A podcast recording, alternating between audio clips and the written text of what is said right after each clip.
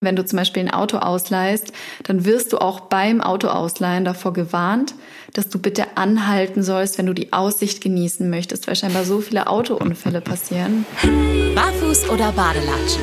Der Urlaubsguru Reisepodcast. Barfuß oder Badelatschen? Ganz klar barfuß.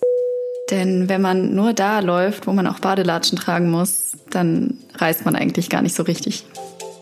Wahre Worte von Melina. Wir freuen uns sehr, Melina, dass du heute unser Gast bist in der nächsten Podcast-Folge. Und ähm, Melina ist Content Creatorin und Yoga-Lehrerin aus Berlin und hat mega spannende Erfahrungen gesammelt. Und dementsprechend freuen wir uns auf jeden Fall sehr, dass du heute da bist. Ich freue mich willkommen. auch sehr. Dankeschön, dass ich da sein darf. Gerne, gerne. Und Daniel, du bist ja auch wieder mit am Start. Und ähm, ja, magst du beginnen? Ich meine, wir haben immer noch so ein paar spannende Fragen und da hast du dir mal ein paar neue ausgedacht. Und äh, ich bin gespannt, was Melina darauf antworten wird. Klar. Nächste Frage wäre, Melina, bist du ja Frühaufsteher oder nachtaktiv? Ich wünschte manchmal, ich wäre es nicht, aber ich bin tatsächlich beides. Ähm, ich stehe sehr früh auf, ich gehe aber auch wirklich gerne spät ins Bett. Und das endet dann meistens darin, dass ich am Wochenende gerne mal zehn Stunden schlafe, weil ich unter der Woche einfach ständig auf Achse bin. Aber auch einfach jeden Morgen mit so viel Energie aus dem Bett springe, dass ich regelmäßig meinen Freund damit nerve. Also beides. Hast du einen Tipp, wie man das in der Kombination hinbekommt? Yoga machen. Jetzt ohne Spaß. Klar. ohne Spaß. Klar. Und für uns? Hast du auch einen Tipp für uns beide? Mm, weniger Kaffee trinken, tatsächlich. Ähm, dann startet man auch ohne Kaffee gut in den Tag. Klingt jetzt langweilig, ja. aber es hilft wirklich.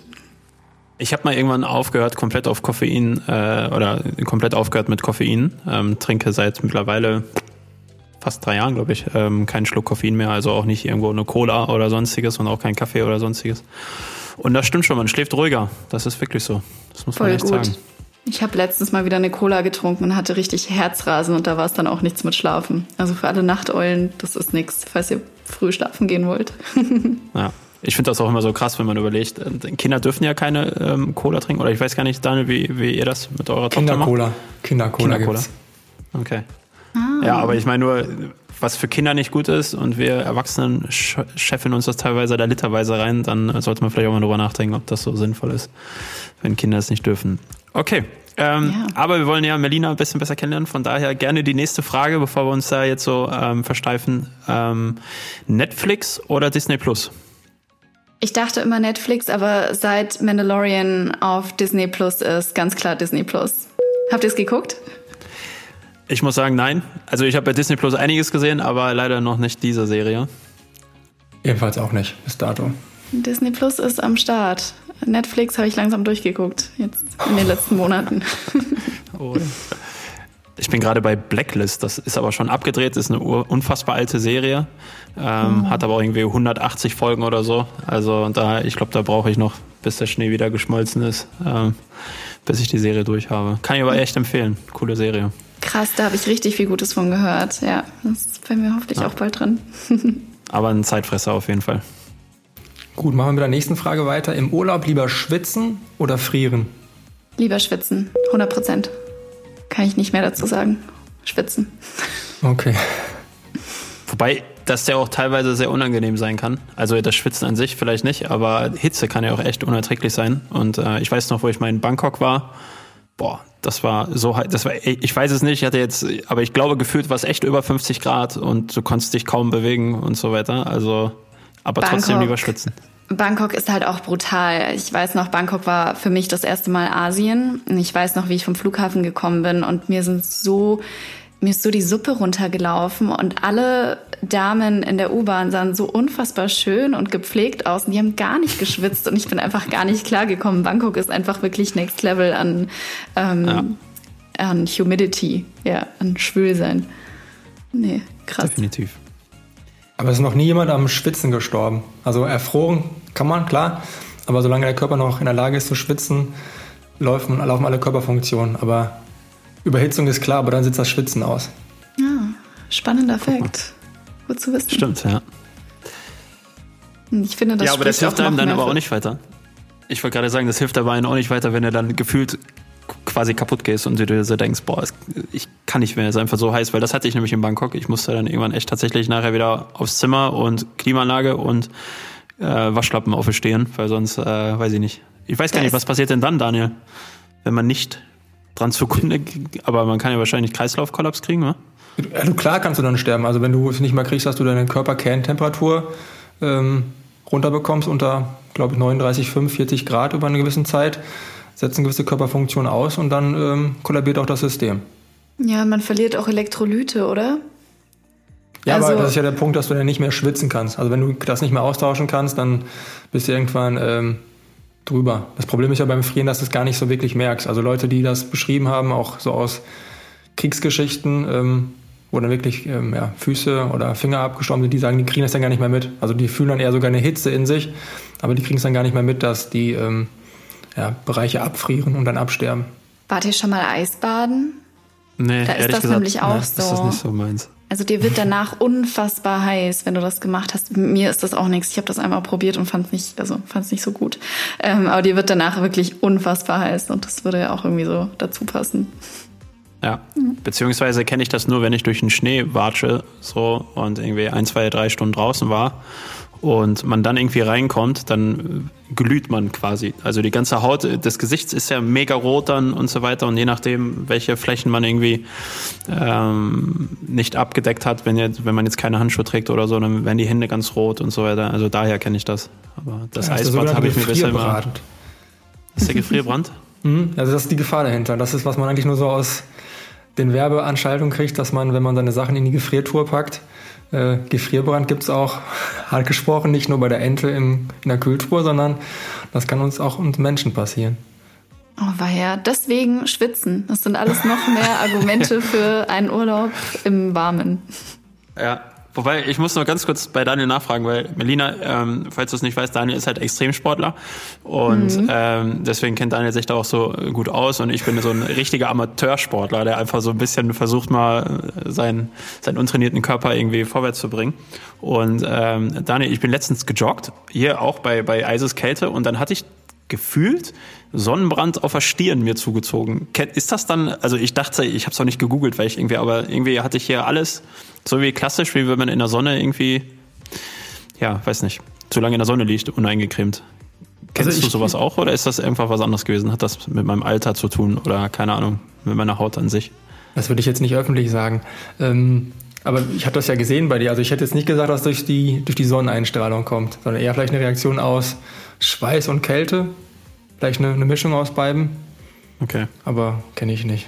Aber wo du es jetzt gerade sagst mit Extremsport, nicht das falsch einordnen, aber vom Triathlon, da gab es auch mal, ich auf Hawaii immer die Weltmeisterschaft und vor, vor zwei Jahren äh, war, war ähm, Patrick Lange, ist auch zweimal Weltmeister geworden und der war dann bei der letzten Pflegestation. Es war so heiß auf Hawaii, du warst ja schon da. Und er hat sich dann mhm. anstatt Wasser oder Schwämme genommen, hat er sich einfach alle Cola-Flaschen, die er dort nehmen konnte, hat er einfach alle abgerissen und sich einfach Cola einfach über den Körper gekippt, nur damit er Kühlung bekommt. Also das heißt einfach, Kerntemperatur ist wirklich äh, ein entscheidender Faktor. Wenn du das nicht unter Kontrolle hast, dann geht der Ofen echt noch glüht er noch einmal durch, aber dann ist er auch aus. Okay. Oh mein Gott. Ich kenne da jetzt nur mein Äquivalent dazu, als ich das allererste Mal in meinem Leben zehn Kilometer gelaufen bin bei einem äh, City Run hier in Berlin. Und der Sponsor dieses Events war ähm, ein alkoholfreies Bier. Und ich trinke eigentlich kein Bier. Und ich habe dann einfach zwei Liter alkoholfreies Bier gekippt danach. So, das war mein Äquivalent zum äh, Triathlon. Aber krass. Bist du schon gelaufen, ja. Daniel? Noch keine Langdistanz und auch noch nicht auf Hawaii. Also von daher Extremsportler ist dann darf man nicht falsch einordnen. Kommt alles noch. Ja, Daniel sagt Bescheid, wenn Hawaii irgendwann ansteht, ich komme mit und werde an der Strecke dich anfeuern auf jeden Fall. Ja. Mit Cola. Mit, mit einer Cola, genau, wollte ich gerade sagen. Aber ohne Koffein. genau. Okay. Aber wo wir gerade bei Getränken sind, Melina, wir haben da die nächste Frage. Keine Sorge, sind nur noch zwei, drei mm. Fragen. Aber ähm, was bist du für ein Typ, wenn es um das Thema geht? Kaffee oder Tee? Tee. Ich habe genau wie du aufgehört, Kaffee zu trinken. Ähm, und das ist mir unfassbar schwer gefallen. Seitdem trinke ich eigentlich nur noch Tee. Ab und zu mal koffeinfreien Kaffee, weil ich so kaffeeabhängig war. Ich habe wirklich eine Bialetti am Tag getrunken und dann noch so zwei Cappuccino am Nachmittag.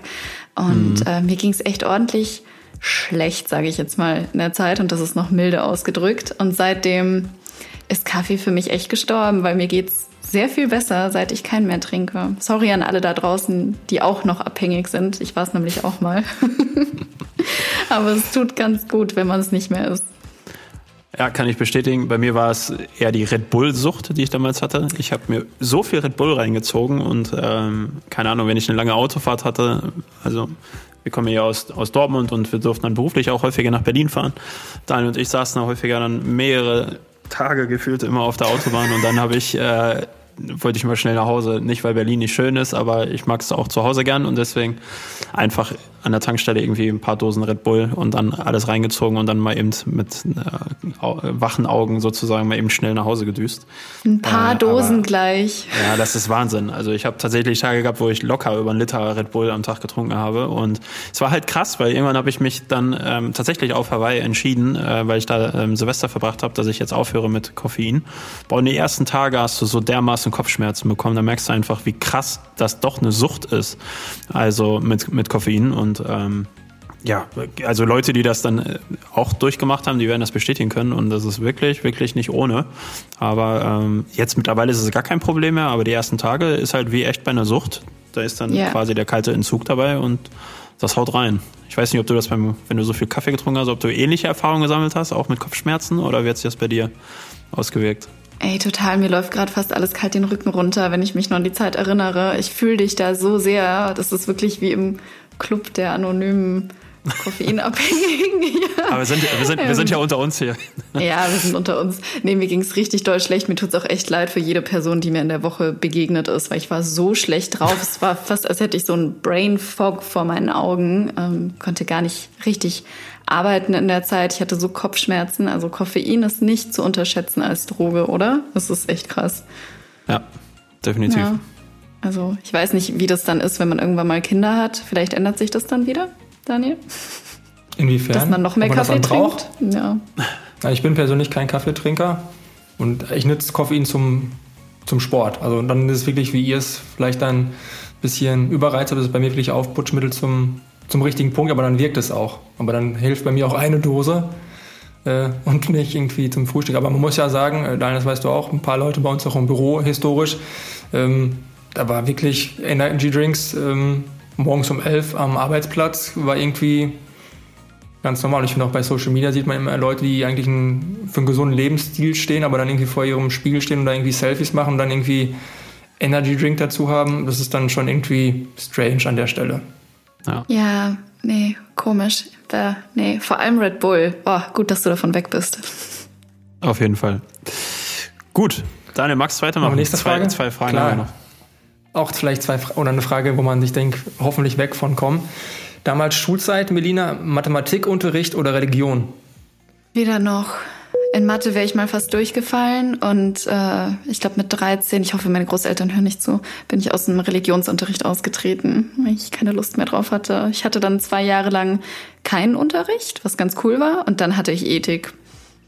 Und ähm, das studiere ich ja jetzt auch oder habe ich fertig studiert, beziehungsweise Philosophie. Also ich glaube, das war die richtige Entscheidung. Und Mathe, nee, leider nicht. Also ich habe mir wirklich Mühe gegeben, aber Mathe und ich, wir wollten einfach nicht.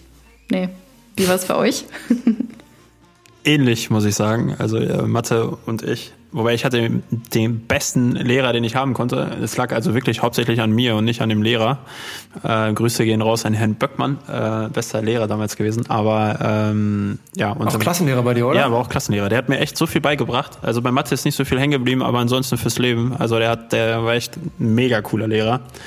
Ähm, ja, und aber unterm Strich festzuhalten, Rallye habe ich dann auch irgendwann abgewählt, als man es abwählen konnte, ja. Genau. Ich finde aber auch, dass Religionsunterricht nichts mit dem Glauben an sich zu tun hat. Es ist so ähnlich. Also ein großes Thema brauchen wir jetzt gar nicht so vertiefen, aber mir geht es ähnlich auch um das Thema Kirchensteuer, wo ich mir denke, okay, das hat ja nichts, die Steuer an sich hat ja nichts mit meinem Glauben zu tun. Von daher habe ich da auch für mich privat eine Entscheidung getroffen. Aber klar, gibt es unterschiedliche Meinungen. Ja, voll. Nee, gut, dass das ja. vorbei ist, denke ich mir. Genau, das ist richtig. Ähm, kurze Frage noch zum ja, eigentlich zum Reisen dann wieder. Wie ist das, wenn du selber irgendwie reist? Lass uns gerne wieder so in die Richtung ähm, gerade gedanklich gehen. Und wenn du so viel rumgekommen bist, wie bist du dann im Flugzeug ähm, gewesen? Hast du dann eher darauf geachtet, dass du am Fensterplatz sitzt oder am Mittelgang? Oder ist dir sowas wurscht? Ich liebe es, am Fenster zu sitzen. Ich sitze so gern am Fenster. Das ist doch das Allerbeste, oder? Oh Gott, wenn ich jetzt dran nachdenke, ich vermisse es auch. Also ich versuche ja eigentlich nicht mehr so viel zu fliegen. Ähm, einfach aus umweltschutztechnischen Gründen. Ähm, aber ich liebe Fliegen. Das Problem ist nur, dass ich bin 1,60 Meter groß und ich bin auch eine sehr zierliche Person und ich habe das Gefühl, dass ich immer neben Leute gesetzt werde, die extrem viel Platz einnehmen. Und im Flieger gibt's einfach nicht viel Platz. Und ich kann halt auch easy die Beine ausstrecken im Flieger. Ne? Ich sitze auch gern am Fenster, deswegen sitze ich meistens nicht am Gang, weil ich glaube, große Leute müssen ja ihre Beine ausstrecken. Ne?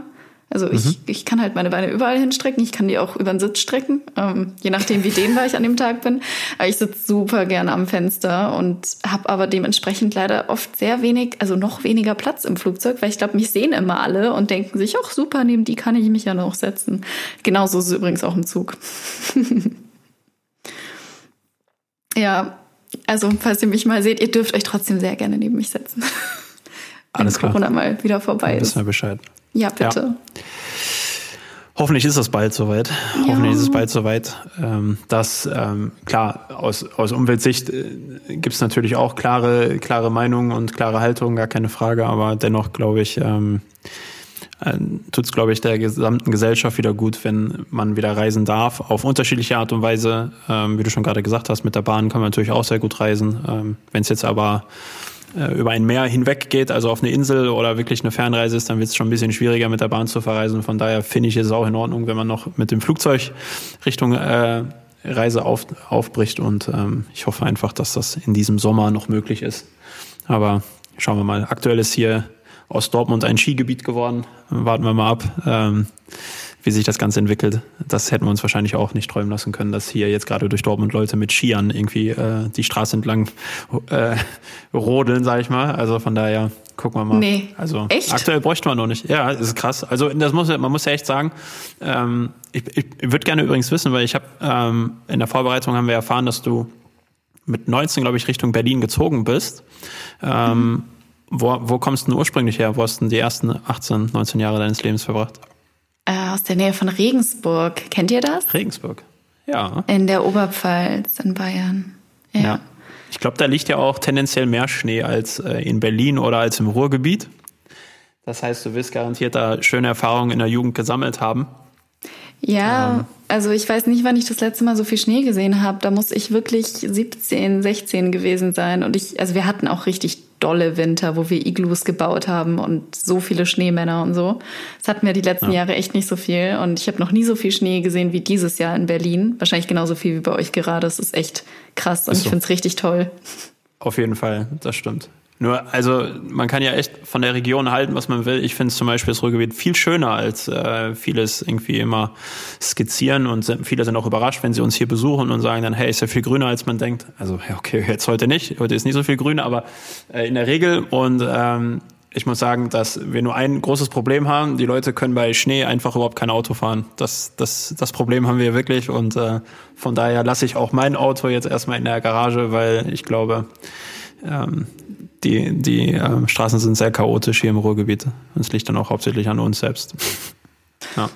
Naja, ist vielleicht gar nicht so schlecht, wenn gerade alle zu Hause bleiben. Je länger wir zu Hause bleiben, desto schneller wird alles wieder normal. da hast du recht. Ich habe jetzt gelesen, irgendwie aus dem Lockdown wird ein Flockdown.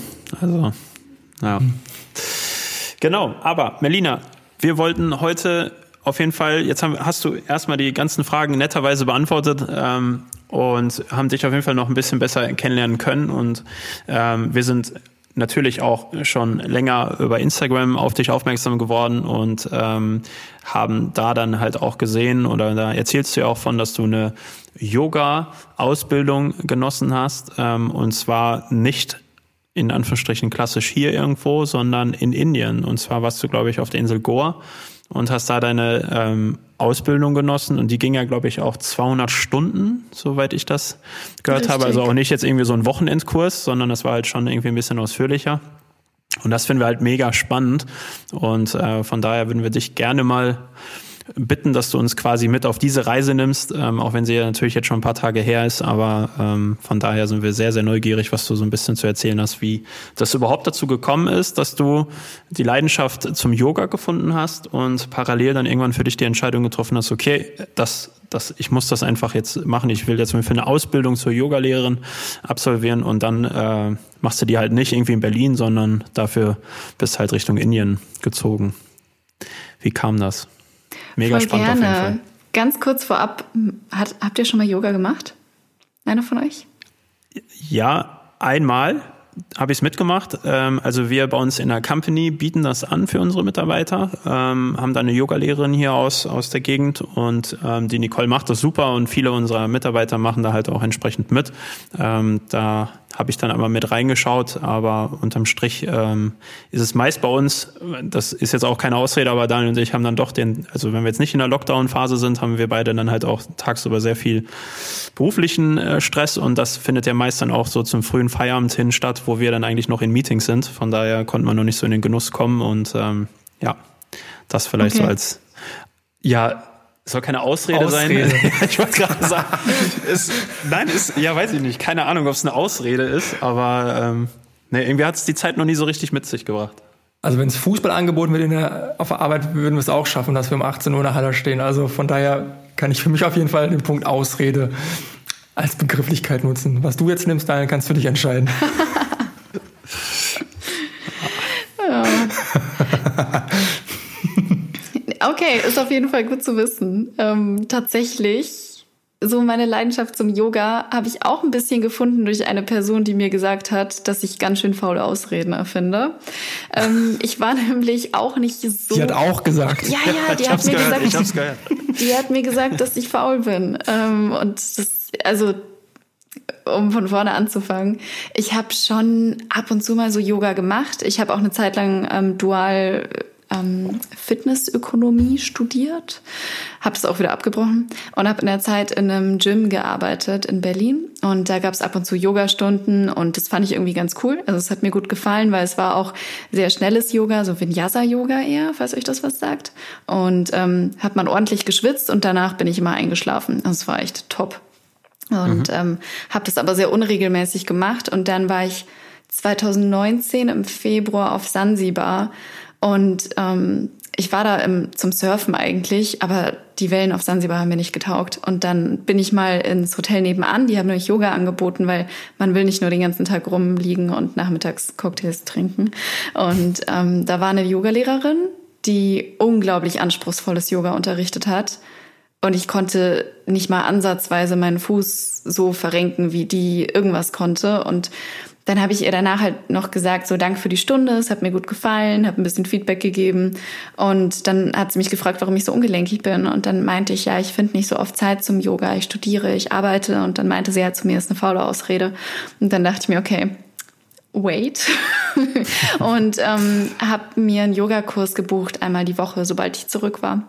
Und äh, bin da irgendwie so reingestolpert und muss sagen, dass ich halt zum Glück eine unfassbar tolle Lehrerin hatte, und das war Ashtanga-Yoga. Das dauert eineinhalb Stunden. Äh, man schwitzt dabei sehr viel. Also insgesamt zum Aufwärmen. So als Beispiel macht man 30 Sonnengrüße. Das ist das Aufwärmen. Und dann geht's eigentlich erst richtig los. Also es ist wirklich sehr körperlich anspruchsvoll. Und ähm, das hat mich total gepackt. Und ab da war ich voll im Bann und habe richtig viel Yoga gemacht. Ähm, es hat mir einfach mental unglaublich viel zurückgegeben, aber auch Körperlich habe ich gemerkt, dass ich sehr viel fitter werde, obwohl ich davor viel im Fitnessstudio war. Also das war einfach mhm. eine andere Form von Kraftsport. So.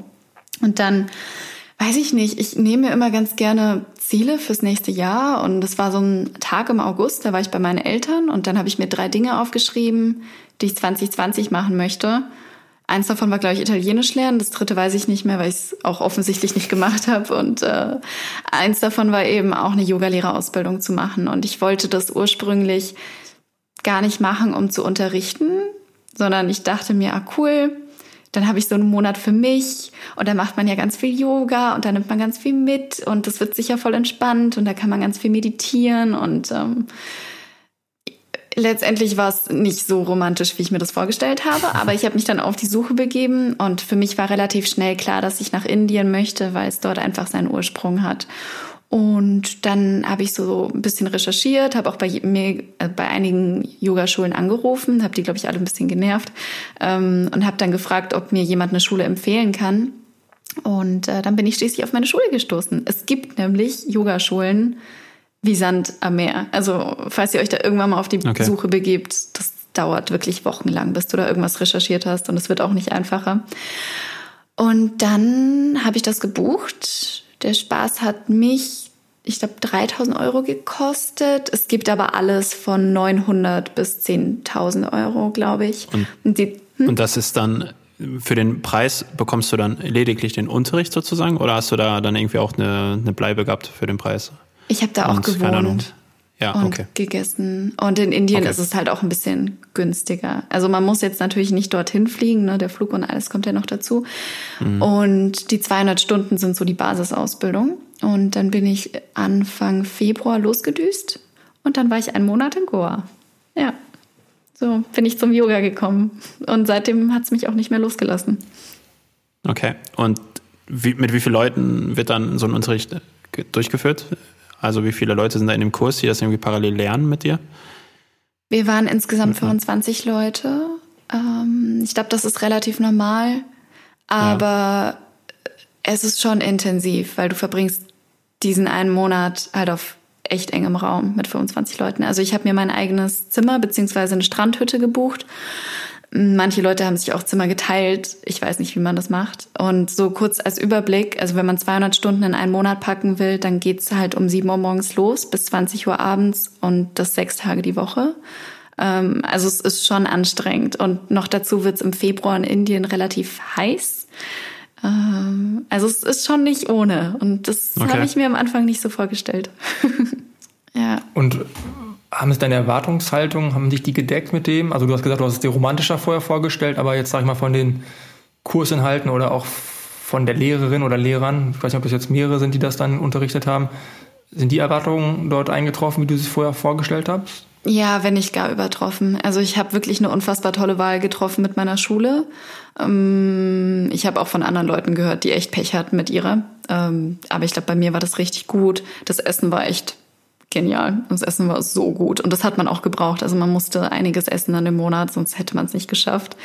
Aber ich muss sagen, es war halt wirklich anstrengender, als ich dachte. Also ich habe danach so als kleinen Überblick Mitte März, ich bin dann noch schnell nach Australien geflogen, weil mein Freund zu der Zeit dort gewohnt hat und musste dort zwei Wochen in Quarantäne und ich habe mich auch kaum vom Sofa bewegt, weil es war kein Problem für mich, nicht aufzustehen nach dem Monat. Ähm, und was die Lehrerinnen und Lehrer betrifft, die waren alle ganz, ganz toll. Also es waren drei Lehrer, ähm, eine Britin, ein anderer Brite und ein indischer Lehrer, der hat Philosophie unterrichtet. Ähm, und der war richtig cool. Der war aber auch schon 70, sah aber aus wie 30. Also irgendwie ganz krass. Okay. Doch. Also Yoga hält jung, scheinbar. Ja. Und ähm, du hattest gesagt, also wie ist das denn in diesem Monat? Also Du hast gerade über, über der, darüber gesprochen, dass du irgendwie nicht so dehnbar warst sozusagen. Hat sich das in dem Monat dann schon ordentlich geändert? Arbeitet man dann jeden Tag auch körperlich sozusagen, sodass dann irgendwie man dann Fortschritte erzielt? Oder ist das dann eher Richtung Theorie hauptsächlich? Oder wahrscheinlich nicht? Ich denke, da wird beides dabei sein. Hm, es ist beides dabei. Also man fängt morgens an um sieben bis neun mit zwei Stunden Yoga. Da sind aber auch Atemübungen und so dabei. Also da sitzt okay. man auch ein bisschen rum. Und dann hat man eigentlich Theorieunterricht. Ähm, also man guckt sich auch die Anatomie an. Mein Training war sehr Anatomie- und Philosophielastig. Also wir haben sehr viel gelernt über Muskelaufbau, Knochen und das Ganze halt auch auf Englisch. Und es war schon nicht ohne, es war echt viel zu lernen. Ähm, was übrigens, glaube ich, noch ganz spannend ist an meiner Schule, war, dass ich kein Internet hatte, beziehungsweise nur zwei Stunden am Tag. Okay. Und das auch nur an der Rezeption. Und es war ein sehr großes, ähm, ein sehr großes Gelände so im Dschungel. Und die zwei Stunden waren auch während der Pause und während der Essenszeit. Also du musstest so ein bisschen entscheiden, spreche ich jetzt mit meinen Liebsten und chill auf Social Media oder esse ich und ruhe ich mich aus. Ähm, und noch dazu hatten wir Schweigezeit. Also wir durften nach 20 Uhr bis 10 Uhr am nächsten Morgen nicht sprechen, was ich eigentlich gar nicht so schlecht fand, weil man hängt eh den ganzen Tag aufeinander und dann hat man abends wenigstens seine Ruhe. Aber ja, es war eine sehr andere Erfahrung. An euren Gesichtern kann ich gerade so lesen, dass ihr ja, das total. echt strange findet. ja, also so ein Sprechverbot ist ja wirklich, das, das hört man nicht oft, muss ich sagen. Ähm, ich weiß gar nicht, ob ich das, also schafft man das? Also will man sich nicht nachher auch, ich denke, du hast es jetzt nicht erzählt, aber ich denke, diese über 20 Teilnehmer waren wahrscheinlich Multikulti, also das heißt, aus allen Regionen der Welt sind sie wahrscheinlich zusammengekommen. Und ich habe mir gerade so vorgestellt, boah, ist das cool, mit so vielen verschiedenen Nationen dann irgendwie dann entsprechend da irgendwie gemeinsam diese Ausbildung zu machen und dann abends dann, äh, weiß nicht, irgendwo gemütlich beim Drink dann sitzen und sich gegenseitig kennenlernen und sonstiges. Aber wenn du sagst ab 20, ach ja, okay, du sagst wahrscheinlich schon Alkoholverbot, okay, und parallel ab 20 Uhr hat man einfach nicht mehr zu reden. Das ist auch interessant. Also du fällst eigentlich nur noch ins Bett und lernst. Ähm, so, das war eher die Realität. Und mit Drink ist auch nicht. Du sollst, also du sollst in dem ganzen Monat asketisch leben. Für alle, die wissen, was das bedeutet, die wissen, was das bedeutet. Ähm, Wobei sich tatsächlich in dem Monat ein Pärchen auch gebildet hat. Und die sind jetzt, glaube ich, sogar verlobt, was ganz cool ist. Und ja, es sind alle Nationen von aller Welt vertreten. Und das bedeutet aber auch, dass halt wirklich alle Leute vertreten sind. Und ich sage jetzt mal so, ich liebe Yoga und es klingt jetzt wahrscheinlich super esoterisch, aber ich glaube auch an so Chakren und Energien. Aber irgendwo reicht's auch mir mal. Also wenn es dann ein bisschen zu esoterisch wird, dann habe ich da auch keinen Bock mehr drauf. Und wenn du schon den ganzen Tag nur Atemübungen machst und über Energiezentren im Körper sprichst, dann kann ich mir das nach 20 Uhr auch nicht mehr anhören. Deswegen war ich dann eigentlich ganz froh, wenn ich mal meine Ruhe dann auch hatte. Wobei es natürlich auch eine super bereichernde Erfahrung war. Und ich habe so, so, so tolle Leute kennengelernt, mit denen ich jetzt noch engen Kontakt habe. Ähm, also es war wirklich eine ganz tolle Erfahrung. Don't get me wrong, aber es kann halt auch sehr intensiv sein. Ne? Mhm. Frage, ja. hast du diese 20 Uhr Schweigezeit irgendwie mal mit in den Alltag übernommen? Hast deinem Freund mal gesagt, hey, lass uns mal machen? Lass mal ab 20 Uhr einfach bis zum nächsten Morgen nicht reden oder so? Ich, oder macht man sowas dann nicht? Nimmt ich glaube, ich plapper mehr als er. Okay. Äh, das könnte man aber eigentlich mal machen. Und ich glaube, naja, in der, in der Stille liegt halt auch die Kraft. Ne? Also wenn man ab und zu mal sein Handy ausmacht und äh, nicht die ganze Zeit verbunden ist und nicht die ganze Zeit kommuniziert, das, das hilft schon. Also da kann man sehr viel Energie draus schöpfen. Ob ich es jetzt jeden Tag machen würde, weiß ich nicht. Aber in dem Monat hilft es auch sehr doll, vor allem wenn du mit den Leuten im Training nicht klarkommst. Gibt es irgendwas, was du ganz, ganz besonders in den vier Wochen vermisst hast? Ja, ich habe meinen Freund vermisst, einfach weil der zu der Zeit in Australien war und relativ weit weg war. Und oh, so traurig es auch ist, ich habe es vermisst, im Internet zu sein. Es ist so richtiges Opfer, aber ich habe es sehr vermisst, im Internet zu sein und irgendwie Zeit an meinem Handy zu verbringen. Das klingt jetzt so banal, aber ich weiß nicht, wie das bei euch ist, wie viel Bildschirmzeit ihr so habt, aber also ich mache ja Instagram auch schon eine ganze Zeit und ich arbeite ja auch im Social Media Bereich und ich würde das ja nicht machen, wenn es mir nicht auch Spaß machen würde. Deswegen habe ich das dann schon vermisst nach einem Monat und halt auch einfach mal mit meinen Freundinnen und Freunden zu quatschen. Und ich glaube, was auch sehr ungewohnt war und wo ich dann auch ganz froh war, dass es vorbei war, war, dass man halt so krass eingetaktet ist. Also, dass man jeden Tag um 9 Uhr musst du dahin, um 11 Uhr musst du dahin, dass du jeden Tag so viel zu tun hast. Also ich habe es vermisst, so ein bisschen zu faulenzen. Aber so, es könnte, also es hätte schlimmer sein können. An sich war es eigentlich durchweg positiv. Ja. Daniel, wie ist das mit deiner Bildschirmzeit? Mit dem Handy habe ich ja nicht so das Problem. Da gibt es ja andere in dem Raum. Ich bin ja der Süchtling vom Laptop. Und beim Handy habe ich mir einfach mittlerweile, kann man sich ja Zeiten einstellen.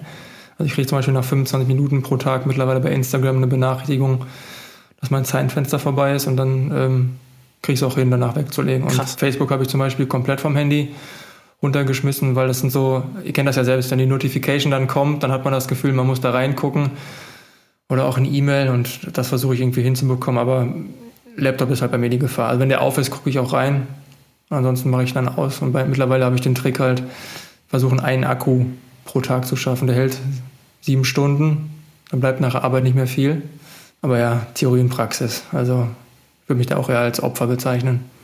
Aber es ist schon interessant, dass du Ja, ich geb's 25 zu. Minuten ausgewählt hast, weil bei Instagram kann man ja selber bestimmen, ab wie viel Minuten oder Stunden man eine Benachrichtigung bekommen möchte. Und da hast du 25 Minuten am Tag eingestellt. Okay. Respekt. Das, ich habe eine Stunde eingetragen und diese Nachricht kriege ich echt fast jeden Tag. Ich krieg die auf jeden Fall jeden Tag.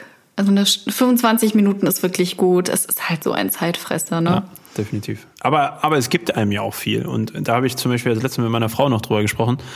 Also man ist ja selbst schuld. Also wenn Instagram irgendwie nur Zeit frisst oder keine Informationen bereitstellt oder so, weil es hat einfach damit zu tun, wem du folgst.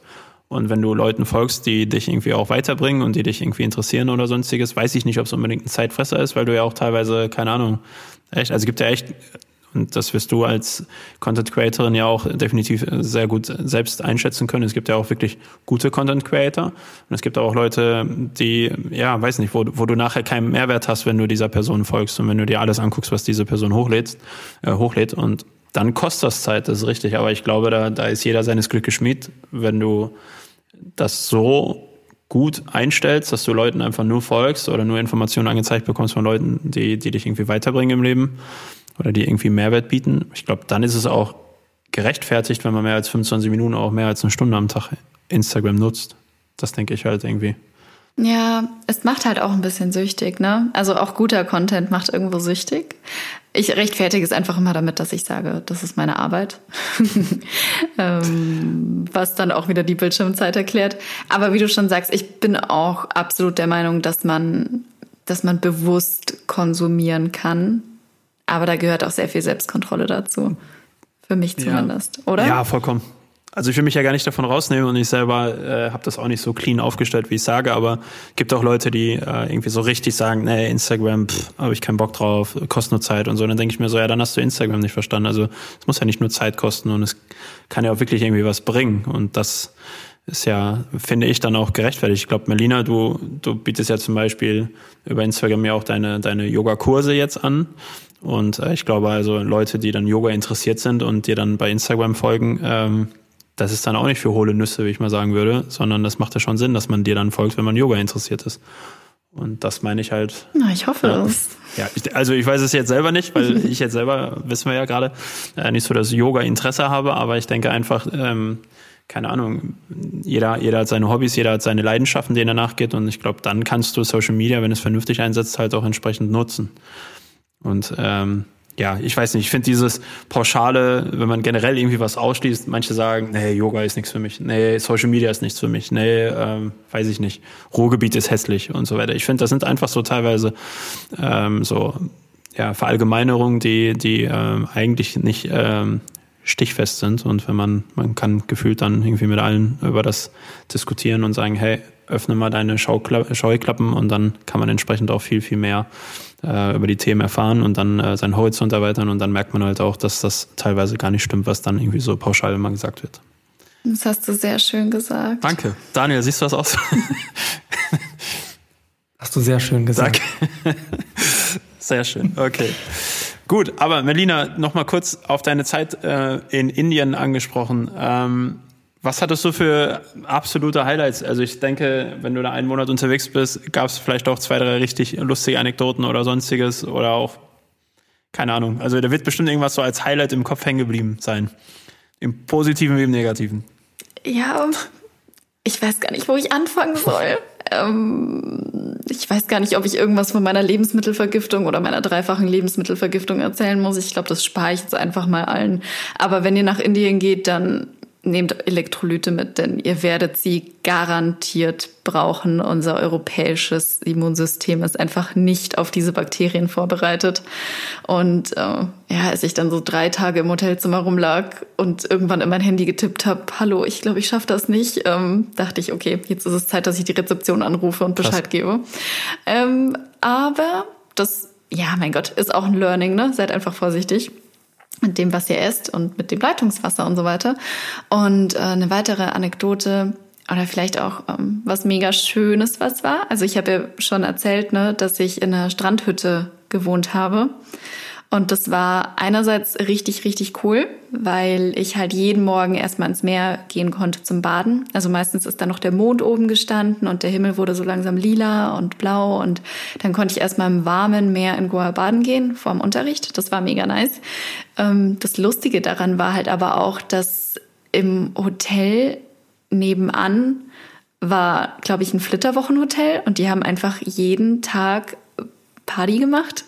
Ähm, und nebenan war ähm, eine Bauernfarm und der Hahn hat mich halt jeden Tag aufgeweckt. Also ich glaube, so das beschreibt Goa ganz gut. Auf der einen Seite so sind so Kirchenklänge und Mönche, die irgendwas singen. Dann hast du noch den Hahn, der um fünf Uhr morgens kräht. Dann hast du noch das Meer vor dir und nebenan hören alle Leute Trance und besaufen sich. Ähm, so, das ist das ist Goa. Das ist halt auch kein richtiges Indien. Ne? Es ist das europäische Indien. Ähm, was echt ganz cool war. Und vielleicht noch ein Highlight. Ach, wenn ihr jetzt schon alle denkt, Yoga ist so ein bisschen komisch, also so die klassischen Yogis, also Yoga wurde ja ursprünglich für Männer gemacht, hm, für indische okay. Männer. Und ähm, die machen auch ziemlich viel crazy shit. Also da gehe ich dann vielleicht auch nicht mehr mit zum Yoga gehört ja nicht nur das Physische, sondern eben auch die Meditation und die Atemübungen und auch gewisse Reinigungspraktiken. Und dazu gehört unter anderem, dass man sich zum Beispiel ähm, ja, Salzwasser in die Nase schüttet, damit es eben dann wieder komplett wie so eine Nasendusche. Oder dass man so einen Baumwollstoff runterschluckt und dann wieder oh. hochzieht. Mm. Und das sieht man auch bei manchen Leuten. Also ich habe es nicht mitgemacht, aber ne, also manche Yogis, da vielleicht versteht ihr jetzt auch, warum ich um 20 Uhr irgendwann meine Ruhe okay. haben wollte. Weil, weil man sich sowas den ganzen Tag ja. gibt, dann reicht's auch irgendwann. Aber es war schon lustig. Also man lernt sehr viel. Aber besser als jeder Kinobesuch, würde ich sagen. Wenn man, so, wenn man sowas Auf sieht. Auf jeden Fall. Eine Zwischenfrage. Ja, Yogis, ist das ein feststehender Begriff? Habe ich noch nie gehört vorher in meinem Leben. Yogis. Ja, das sind die Leute, die Yoga machen. Doch, würde ich schon sagen. Die Yogis. Okay. Ich kenne Mathelehrer von Daniel mir, der hieß, hat einen ähnlichen Spitznamen gehabt. Ja, stimmt. stimmt. Ja, kannst du ja. immer sagen. Seid ihr zusammen zur Schule gegangen? Ein paar Jahre ja, aber wir hatten ein paar Klassen unter zwischen uns. Und wir müssen das heute auch nicht mehr vertiefen. Doch, können wir gerne machen. Nein. Später. Ja. Wer ist durchgefallen? Nee, äh, das ist ein Mülleimer, aber. Also Kurzversion ist, dass Daniel immer noch behauptet, wir haben uns dadurch kennengelernt, weil ich ein paar Jahrgänge über ihm war, also älter, äh, einfach älter bin.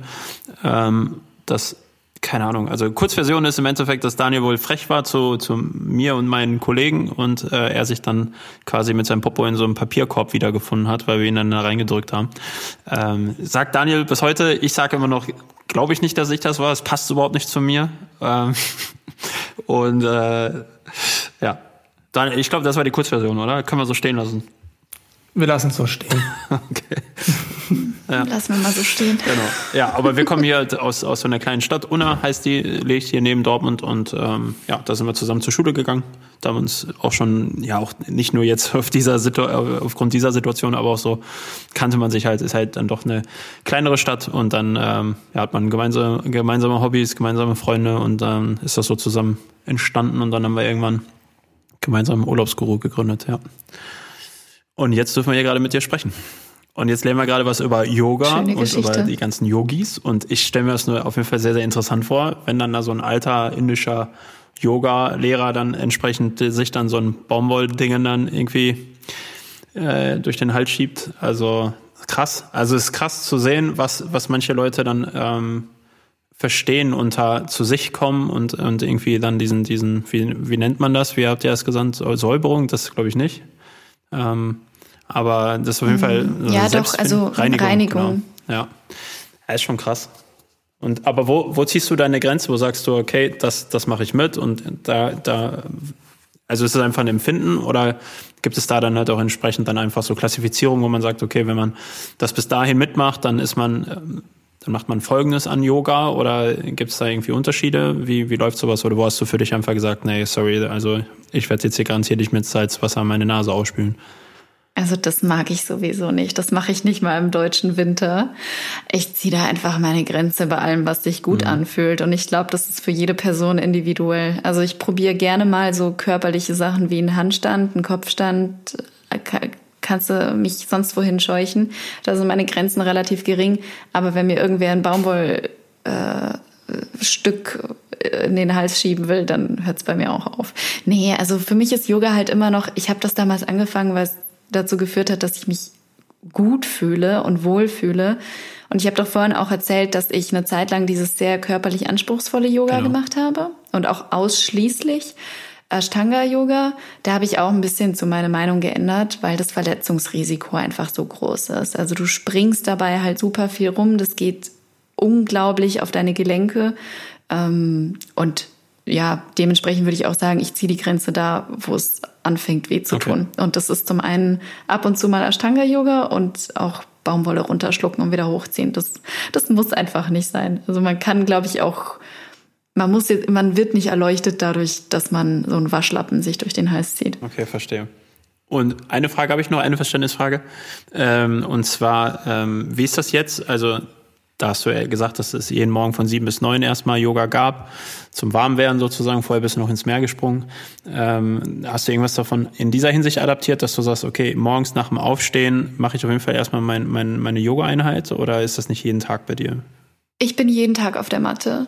Also ob ich jetzt jeden Tag eine Stunde oder eineinhalb Stunden praktiziere oder ob es mal fünf Minuten sind, einfach kurz die Beine dehnen, mal in den herabschauenden Hund gehen. So, das, das ist jeden Tag unterschiedlich, aber ich bin jeden Tag auf der Matte. Und was sich geändert hat seitdem ist, dass ich jeden Morgen erst dusche und dann auf die Matte gehe. Davor dachte ich immer, es ist ja Sport, also ich dusche danach.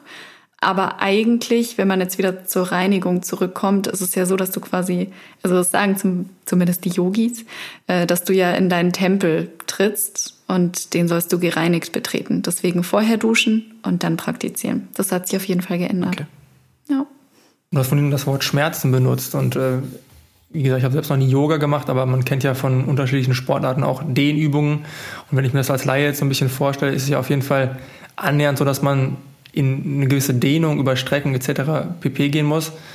Und ich würde das schon an manchen Stellen als Schmerz definieren. Also mich kann man eher 50 Kilometer durch den Wald jagen, als zu sagen, ich mache jetzt wahrscheinlich irgendwie die, ich kann jetzt Taube, glaube ich, ist ein Begriff, den gibt es, glaube ich, als, als Yoga-Übung.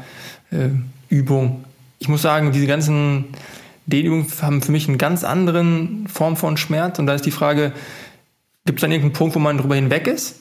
wo du sagst, okay, das ist dann auch einfach kein Schmerz, sondern man kann sofort ab der ersten Minute der, die Yogastunde genießen oder wird immer ein Teil von Schmerz immer in Anführungsstrichen zum Yoga dazugehören? Also, ich glaube, das ist ganz unterschiedlich von Person zu Person. Ich zum Beispiel würde mich lieber zwei Stunden lang dehnen, als eine Stunde laufen zu gehen. Ich mag Laufen einfach nicht so gerne. Aber es kann schon echt ordentlich wehtun und ich glaube, da muss man ordentlich aufpassen. Deswegen ich war auch schon oft in Yoga-Klassen, wo sofort äh, ziemlich stark in die Dehnung gegangen wird und das kann natürlich auch zu Verletzungen führen. Das ist auch echt nicht zu unterschätzen und ich habe auch viel in dem Training gelernt über ordentliches Aufwärmen und was alles passieren kann, wenn man gewisse Dinge falsch ausführt, nämlich dass Leute sich wirklich sehr lange ihre Gelenke verletzen. Ähm, und das mit der Dehnung, ja, es, es muss schon irgendwo so ein bisschen wehtun. Also mein Ziel zum Beispiel für den Januar war, dass ich Spagat lernen wollte in allen Richtungen. Das konnte ich davor so ein bisschen, aber nicht so richtig. Und es geht einfach nicht ohne Disziplin. Also so blöd es jetzt auch klingt, ich weiß, im Yoga geht es nicht darum, dass man irgendeine be bestimmte Pose irgendwann perfekt kann.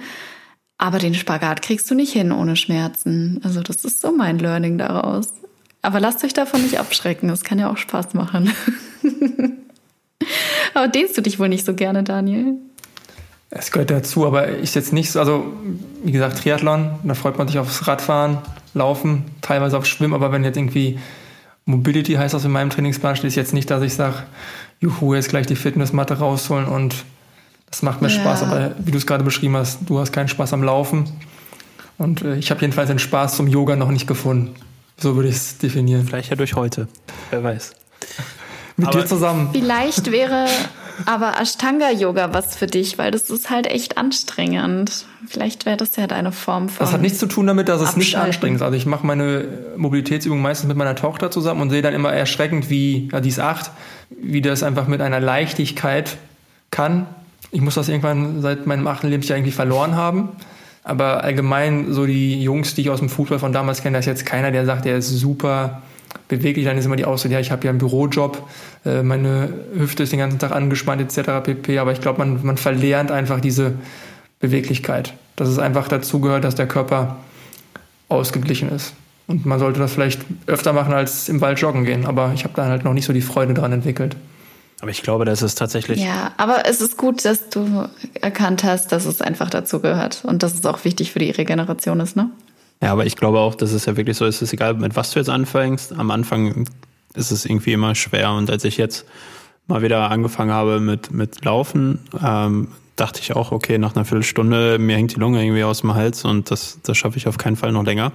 Und ähm, ja, wenn du es halt ein paar Wochen am, am Stück durchziehst, dann merkst du halt die Fortschritte und dann merkst du halt, okay, ähm, das geht alles wunderbar und ich glaube, das ist dann im Endeffekt auch bei allen anderen Sachen so. Und das wird wahrscheinlich auch beim Yoga so sein, dass man, wenn man anfängt, erstmal denkt, boah, ist man unbeweglich. Und wenn man es halt häufiger macht, äh, merkst du halt irgendwie, dass, dass es irgendwie Fortschritte erzielt und dann macht es auch dadurch einfach mehr Spaß. Weil meine erste Laufeinheit, die gefühlt eine Viertelstunde, 20 Minuten ging, die hat auch keinen Spaß gemacht. Also ich denke, wenn man dran bleibt, dann, dann kann alles dann irgendwann auch seinen Spaß mit sich bringen.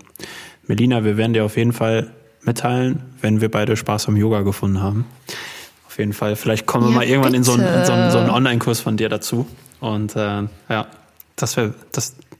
Ihr seid herzlich eingeladen. Vielen Dank. Ähm, Daniel, müssten wir eigentlich jetzt auch beruflicher Natur sogar hinbekommen. Also wir sind ja, gerade habe ich ja nur gesagt, wir kriegen das ja nicht hin, so, wenn jetzt kein Lockdown ist, aber sollen wir es mal machen? Mach mal mit, los. Einfach mal probieren. Du kannst, du kannst ja die Kamera ausschalten. Guck, das ist noch viel besser als im Yoga-Studio. Da musst du dich wirklich nicht schämen. Bei mir war es früher auch so, ich wollte nicht ins Yoga-Studio gehen, weil ich mir immer doof vorgekommen bin neben allen. Ich bin ja immer umgefallen bei allem. Ich konnte nicht auf einem Bein stehen. Aber jetzt, so mit Zoom, könnt ihr euch eigentlich mal trauen. Ja, Deine sagt nichts mehr irgendwie. ich, über, ich überlege gerade einfach. So nein, nein, weil, weil ich, ich hatte ja vorhin gesagt, dass ich das Thema Ausreden kann ich für mich nicht, nicht nehmen. Also es ist einfach eine, eine Bewusstseinsentscheidung bei mir. Also ich, das haben wir ja schon öfter ausdiskutiert. Ich behaupte, wenn man Sport machen möchte, äh, die Stunde anderthalb pro Tag, die schaufelt man sich irgendwo frei. Äh, deswegen muss ich dann irgendwie nochmal anders meinen Horizont erweitern, dass ich die Motivation zum Yoga. Aber wenn du dabei bist und ich vielleicht dein Outfit auswählen darf, ähm, dann, dann lasse ich mich motivieren. Ja, das, ja, ja. Das nur ganz kurz zu diesem ganzen Sportthema, weil ähm, das war tatsächlich dann irgendwann so, dass ich dann gesagt habe, also weiß nicht, Freunde und Bekannte haben immer gesagt, so, hey Daniel, wie sieht's denn aus? Willst du mir wieder was tun? Du siehst gar nicht mehr so fit und vital aus und so schlank und so. Und ähm, dann habe ich gesagt, boah, sorry, beruflich, das geht überhaupt nicht. Wir sind da den ganzen Tag voll im Einsatz. Ja, und Daniel war dann irgendwann derjenige, der gesagt hat, ja, ich nehme jetzt übrigens an einem Triathlon teil, weil er nebenbei trotz der ganzen Arbeit es dann irgendwie geschafft hat, regelmäßig zu trainieren. Und dann hatte ich wirklich keine Ausrede mehr. Und äh, ja, also es gibt theoretisch wirklich keine Ausreden, egal was man irgendwie für eine Phase durchlebt. Und äh, ja, jetzt war es ja auch so, dass im letzten Jahr 2020 auch nicht alles so glatt lief für uns auch als Unternehmer äh, aus der Touristik und trotzdem ähm, hat man dann gemerkt, wie wichtig Sport ist und dass Sport dann sogar einfach ähm, gut tun kann und den Kopf frei machen kann, den Geist irgendwie äh, wieder irgendwie befreit und so weiter. Und ich glaube auch da ähm, gibt es verschiedene Versionen und ob das jetzt Laufen ist oder ob das Yoga ist, ich glaube, da ist viel, was dann irgendwie einen zu sich selbst wieder führt. Ja. Genau. Was wir aber alle drei auf jeden Fall gemeinsam haben, ist ja das Reisen. Und da würde ich gerne so ein bisschen nochmal darauf gehen, Melina, weil du ja auch nicht nur die vier Wochen in Indien warst, sondern du einfach generell unfassbar viel schon gesehen hast. Und äh, soweit wir das äh, in Erfahrung bringen konnten, bist du irgendwie auch Backpacking-mäßig schon mal durch Thailand gereist und jetzt sieht man bei Instagram gerade bei dir, dass du gerade einen Van irgendwie umbauen möchtest und äh, dass du das irgendwie auch in den nächsten Monaten dir vorgenommen hast und so weiter. Erzähl mal, wie du zum Thema Reisen stehst und was du was du irgendwie jetzt zum Beispiel mit dem Van vorhast ähm, und ähm, ja, gerne mal ein bisschen noch was dazu. Ja, voll gerne, weil, oh, wenn ich nur dran denke, werde ich so ein bisschen nostalgisch. Mm, ich glaube, ich habe so das erste Mal Blut geleckt während meinem Auslandsjahr in den USA. Da bin ich mit 19 hin, nee, mit 18 ähm, und habe dort als Au pair gearbeitet und das war eine ganz tolle Erfahrung. Ich habe in Maryland gewohnt. Frag mich bitte nicht, warum ich nach Maryland gegangen bin. Ich hatte einfach keinen Plan von den USA und die Gastfamilie klang nett und es war letztendlich ein gutes Jahr. War dann auch das erste Mal auf Hawaii und an der West Coast. Ah, cool. Also, Maryland, Maryland ist doch direkt westlich von Washington DC, oder? Ey, nördlich, nördlich? da ist, also ich habe bei Baltimore ja, genau. gewohnt. Sagt ja, euch die total. Stadt was? Und äh, das ja. muss ich jetzt auch unbedingt an dieser Stelle sagen, weil eine sehr gute Freundin von uns, die lebt gerade in Baltimore und da weiß ich ganz genau, dass sie auch immer jede Folge bei uns hört. Ähm, und von daher gehen auf jeden Fall Grüße an Nina raus. Und Nina war an Weihnachten kurz mal hier wieder in Deutschland und ist dann nach Silvester entsprechend wieder Richtung Baltimore geflogen. Ja, und die sagt auch super, super Stadt. Und äh, ich denke, das wirst du auch bestätigen können. Ja, also es ist eine relativ kriminelle Stadt, aber sonst ist es eigentlich ganz gut. Das hat die Nina bestimmt ja, auch das, erzählt. das schon, aber sie lebt ja auch irgendwie an diesem, in diesem Hafenbereich dort irgendwie und das ist auf jeden Fall alles sehr schön und schön. mit Flaniermeile und allem drum und dran. Ja, genau. Vielleicht frage ich nochmal nach der, ja, das ist ja, toll. nach der Kriminalitätsgeschichte in Baltimore. Nee, aber also da gehst du einfach eine Straße weiter und schon hat sich das wieder, dann sieht's auch wieder ganz anders aus. Ähm, und da war sie sicher in einem schönen Viertel. Nee, aber es war so, es war ein sehr guter Einstieg, um das erste Mal so zu reisen, weil also als Au pair verdient man halt so 200 Dollar die Woche und dann darf man auch noch umsonst wohnen. Und ich meine, ich war gerade 18 ähm, und dann so 800 Dollar im Monat, da kannst du schon was mitmachen. Und ich habe dann eigentlich ganz gut gespart, weil man arbeitet auch so viel, dass man eigentlich keine Zeit hat, das Geld auszugeben. Und dann bin ich das erste Mal eben alleine reisen gegangen, diese fünf Wochen. Also ich war in San Francisco, Kalifornien, ich war in Tennessee, in ähm, auf Honolulu, in Honolulu. Und da bin ich wieder zurück nach Deutschland und irgendwie kam mir Bayern halt dann sehr, sehr, sehr grau und langweilig vor. Und dann bin ich nach Berlin gezogen, weil ähm, ja ich nicht mehr in Bayern sein wollte. Ich glaube, alle Leute oder viele Leute können das vielleicht verstehen, die hier zuhören. Und ja, Berlin fand ich dann aber irgendwie auch ziemlich trist. Ich weiß nicht, ich glaube, wenn man eine Zeit lang mal an der West Coast war und auf Hawaii und in den USA, dann gerade wenn man dann nach Berlin zieht, dann können einem die Leute auch so ein bisschen meckerisch vorkommen. Und dann hatte ich irgendwie Bock auf Thailand. Und dann bin ich da noch mal einen Monat alleine hin, aber auch so richtig, richtig low budget. Also ich war damals gerade 19, mhm. 20 und weiß nicht, ob ihr schon mal so richtig Backpacken wart mit Hostels, die so drei Euro die Nacht kosten. Das ist schon ist schon eine Erfahrung. Aber ich bin mega froh, dass passiert ist. Habt ihr sowas mal gemacht? Nee, ich muss sagen, das einzige Mal, dass ich mit dem Rucksack gereist bin, das war Brasilien. Aber da waren es jetzt auch keine drei Euro äh, Low-Budget-Hostels. Aber trotzdem sind wir da ein bisschen rumgereist, das schon, ja. Und ansonsten, ähm, nee, bin ich eigentlich erst so ins Reisen gekommen, wo ich schon ein bisschen älter war, noch schon Geld verdient habe und von daher mir dann schon immer auch ein, ein Hotel oder ein Motel oder sonstiges an der Tour dann irgendwie bezahlen konnte, ja. Ja, ebenso. Und du hast jetzt schon mehrfach gesagt, alleine. Ist das etwas, was sich beim Reisen bei dir irgendwie auch festgesetzt hat, dass du gerne für dich unterwegs bist und dann irgendwie das Reisen für dich alleine genießen kannst? Ja, das habe ich tatsächlich so für mich entdeckt. Äh, habe ich jetzt irgendwie gar nicht so betont, aber das stimmt. Ich reise unglaublich gern allein. Und das ist jetzt nicht, weil ich die Gesellschaft anderer Leute nicht schätze, aber ich habe einfach gemerkt, dass Alleinereisen richtig cool ist, weil man so viel neue Leute kennenlernt und weil man halt so auf sich selbst gestellt ist. Und ich glaube, das Erwachsenste, was ich, oder ich habe mich noch nie erwachsener gefühlt, vielleicht als ich dann ein Auto gekauft habe, aber als ich damals alleine nach Neuseeland geflogen bin und ein Auto gemietet habe und es heil wieder zurückgegeben habe, da dachte ich mir schon, wow, meine Eltern werden das, glaube ich, schon stolz. Ähm, ich mag's richtig gerne, weil das hat sich auch so ergeben, dass sich ganz oft Reisepläne von mir nicht mit Freundinnen oder Freunden überkreuzt haben. Und ich hatte aber keine Lust, auf irgendeine Erfahrung zu verzichten. Und deswegen bin ich dann immer alleine los und habe eigentlich auch durchgängig gute Erfahrungen damit gemacht. Also ich leiste mir mittlerweile eigentlich auch immer ein Hotel, aber alleine im Hostel ist schon auch lustig, weil du lernst halt richtig easy Leute kennen.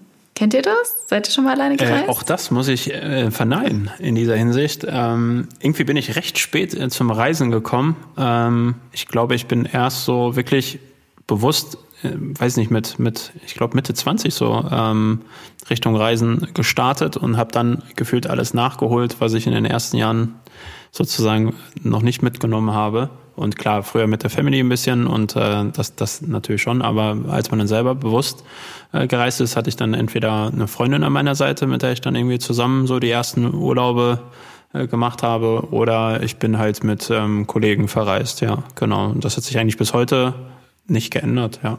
Aber das ist so, ähm, Daniel und ich haben da auch schon häufiger drüber gesprochen, weil ähm, wir haben ähm, wir haben ein Praktikum angeboten, das hatten wir letztens schon im Podcast als Thema, das Praktikum deines Lebens. Und da ging es halt auch darum, dass wir eine Person gesucht haben, die irgendwie ein halbes Jahr auf bezahlte Weltreise gegangen ist. Und da haben wir zehntausende Bewerbungen bekommen und äh, haben dann halt so die Top 100 begrüßt und haben dann halt mit den Top 100 auch näheren Austausch gehabt und da haben ganz viele erzählt von ihren Erfahrungen, alleine zu reisen. Und da kann man schon ein bisschen neidisch werden, weil ich glaube einfach, dass es so viele Vorteile hat, alleine zu reisen. Und äh, wenn man dann selber ähm, quasi auch schon extrem viel von der Welt sehen durfte, aber irgendwie noch nie diese Erfahrung gesammelt hat, alleine zu reisen, muss ich sagen, dass mir das so ein bisschen noch fehlt. Aber ich glaube, ich bräuchte auch gute Argumente für zu Hause. Meine Frau wird wahrscheinlich auch komisch gucken, wenn sie sagt, wie die nächste Reise ohne mich oder ähm, oder auch Freunde dann sagen, wie du reist ganz alleine. Ich glaube, das das ist etwas, aber ich glaube, die Challenge würde ich gerne noch mal gehen. Äh, ich glaube, dass es unfassbar viel bringt für einen selbst als Person, wenn man allein unterwegs ist. Ja. Das mit dem Praktikum habe ich damals übrigens sogar mitbekommen. Zwei Freundinnen von mir haben sich da beworben. Ah, cool. Das war richtig cool. Ja. Nee, mit dem Alleinereisen. Man wird fast manchmal, finde ich, so ein bisschen ähm, bemitleidend angeguckt, weil man alleine reist. Aber ich finde, das hat gar nichts damit zu tun, dass man irgendwie bemitleidenswert wäre. Es ist einfach nur eine richtig coole Erfahrung. Also wie gesagt, Thailand habe ich gemacht alleine, diesen fünf Wochen USA-Trip. Ich war auch zwei Wochen alleine in Neuseeland während meiner Zeit in Australien. Da habe ich ein halbes Jahr gewohnt. Und das war immer top. Also ich kann es nur empfehlen. Ähm, und mein nächstes Ziel wäre natürlich alleine mit dem Van zu verreisen. Was auch ganz cool ist, weil, wie vorhin schon gesagt, ich bin 1,60 Meter groß und ähm, die meisten Leute erwarten in so einem großen Auto immer nicht eine kleine Frau. Äh, und ich lieb's dann immer, wenn die Leute ein bisschen überrascht gucken. Eine Frage hätte ich noch zum, zum Thema Alleine reisen. Seht ihr das nicht auch so, dass es ehrlich gesagt so ein Trugschluss ist? Gefühlt denkt man ja, alleine reisen heißt, dass man dann auch allein unterwegs ist, aber eigentlich ist es doch genau umgekehrt, oder? Also wenn man gefühlt mit Familie oder auch Freundin oder Frau oder auch Freunden verreist, ist man ja sehr oft irgendwie in dieser, man ist zwar an einem Ort der Welt, aber man ist ehrlich gesagt ja weniger mit den Leuten verbunden. Wahrscheinlich, wenn du jetzt alleine in Neuseeland bist, wirst du wahrscheinlich ab Flughafen 20 neue Leute kennengelernt haben, die wir als Pärchenreisende nicht kennengelernt haben werden, oder? Eher so 20 neue Schafe, aber ja, auch neue Leute. Ähm, Neuseeland war tatsächlich ganz, ganz cool, ja. Du bist halt dann auch dadurch gezwungen, dass du allein bist, ab und zu mal was mit anderen Leuten zu machen. Und ich muss sagen, in Neuseeland wollte ich eigentlich ziemlich meine Ruhe haben, wollte ganz viel wandern gehen und so. Aber habe dann auch in einem Hostel wirklich ganz tolle Leute kennengelernt. Und es ist einfach super spannend, deren Geschichten zu hören und von denen zu lernen. Und das hast du natürlich nicht, wenn du immer zu zweit aufeinander klebst. Also als so Gegenpol hatte ich es natürlich auch schon, dass ich mit Freundinnen verreist bin oder eben mit meinem Freund. Du bleibst dann schon eher unter dir so zusammen. Ja, ich glaube, das ist klasse. Was auch okay ist. Ja, stimmt. Hat alles Vor- und Nachteile auf jeden Fall. Aber ich glaube, es ist wichtig, ähm, auch mal beides irgendwie zu erfahren, beide Arten von Urlaub dann auch mitzumachen. Und ähm, klar, idealerweise als Pärchen irgendwie ein schönes Hotel und, und schöne Unterkunft und dann irgendwie da von mir aus ein Roadtrip. So machen wir das zum Beispiel häufiger. Ähm, aber natürlich hat es wahrscheinlich auch seine, seine Vorteile und seine Herausforderungen, wenn man mal ganz alleine dann irgendwie mit dem Rucksack irgendwelche Hostels abklappert. Also sehr, sehr inspirierend auf jeden Fall deine, deine Sicht der Dinge und deine Erfahrungen, die du da uns äh, mit uns gerade geteilt hast. Definitiv. Äh, Neuseeland zwei Wochen. Was hast du dir angeguckt? Ganz kurz, weil das steht auch noch auf meiner Bucketlist ganz oben. Frage ich immer so, welche Touren Du musst es anders machen als okay. ich. Ich musste mein Visum verlängern, als ich in den, als ich in Australien war. Deswegen war ich nur zwei Wochen lang dort. Aber ich war in Auckland und dann habe ich mir Fremantle angeguckt. Das ist eine wunderschöne Halbinsel, kann man ganz gut surfen gehen. Und dann, oh, jetzt weiß ich gerade nicht mehr, dieses Mini-Gebirge, was aussieht wie Mordor. Ich weiß auch gar nicht, ob die da Herr der Ringe gedreht mhm. haben. Äh, da so eine Eintageswanderung über die Pinnacles ist wirklich der Wahnsinn. Also es sind so schwarze Berge. Ich habe es auch bei echt schlechtem Wetter gemacht. Und das ist schon geil. Also wenn du dann irgendwie so 15, äh, nee, das waren nicht 15, ich glaube, das waren 30 Kilometer oder so, wenn du da dann lang gelaufen bist über die Berge, Krass. was aussieht wie Mordor. Das ist schon cool. An sich habe ich aber gehört, dass die Südhalb, dass die Südinsel sehr viel schöner ist. Also da würde ich dann das nächste Mal auch wieder hin. Aber also eigentlich alles an Neuseeland ist schön. Wenn du zum Beispiel ein Auto ausleihst, dann wirst du auch beim Auto ausleihen davor gewarnt, dass du bitte anhalten sollst, wenn du die Aussicht genießen möchtest, weil scheinbar so viele Autounfälle passieren, weil die Leute aus dem Fenster gucken und die Landschaft bestaunen. Und äh, dementsprechend gibt es da auch ganz viele Aussichtspunkte, wo man einfach mal stehen bleiben kann. Das, das kenne ich noch aus Kanada, wenn du da mit, ähm, also da war ich mit einem Camper unterwegs und Daniel nickt auch schon, weil er da die gleiche Erfahrung gesammelt hat. Boah, da fährst du da die großen Straßen entlang und auf einmal bildet sich da irgendwie ein kleiner Stau sozusagen. Das liegt dann auch meist daran, dass die Leute dann aus dem Auto heraus irgendwelche Wildtiere gesehen haben, ob es jetzt Bären sind oder große Hirsche oder sonstiges, Elche und äh, da dann halt entsprechend stehen bleiben. Und äh, ja, das ist definitiv etwas, was auf jeden Fall eine Unfallgefahr ist, ja. Wobei in Kanada äh, war ich am Anfang irritiert. Ich weiß nicht, ob du dich noch an die Schilder erinnern kannst. Da steht ja drauf, ich glaube, Don't Stop for Wildlife. Und am Anfang dachte ich, was jetzt, wenn jetzt ein Tier über die Straße rennt, soll ich nicht bremsen? Bis ich dann ver verstanden habe, dass es um die Fotospots geht. Okay. Ja. Ich hoffe, du warst nie in, dieser, in diesem Dilemma, dass du nein, entscheiden musstest. Nein, okay. nein. Okay. Keine Sorge. Ja. ja gut, aber ja, tatsächlich bremsen da einige. Ja. Und das kann dann, äh, ob Neuseeland oder, oder Kanada oder wahrscheinlich noch auf vielen anderen Ecken dieser Welt, kann das natürlich dann extremst werden. Ja. Das stimmt wohl. Gut, okay. Melina, es war mega, mega cool. Es war super inspirierend, mit dir zu sprechen. Es hat sehr, sehr, sehr, sehr, sehr viel Spaß gemacht. Aber wir sind jetzt langsam, aber sicher schon am Ende angekommen. Und ähm, ja, also wenn du mit deinem Van fertig bist und da schon dann irgendwelche Spots entdeckt hast, komm sehr gerne wieder zu uns in den Podcast und wir können nochmal drüber quatschen. Ich glaube, da wirst du uns auch bestimmt ähm, einiges erzählen können und berichten können. Und ähm, bei uns ist es so, dass wir zum Ende ja immer ähm, den jeweiligen Gast fragen, was gibt es für einen Tipp aus seiner Heimatstadt?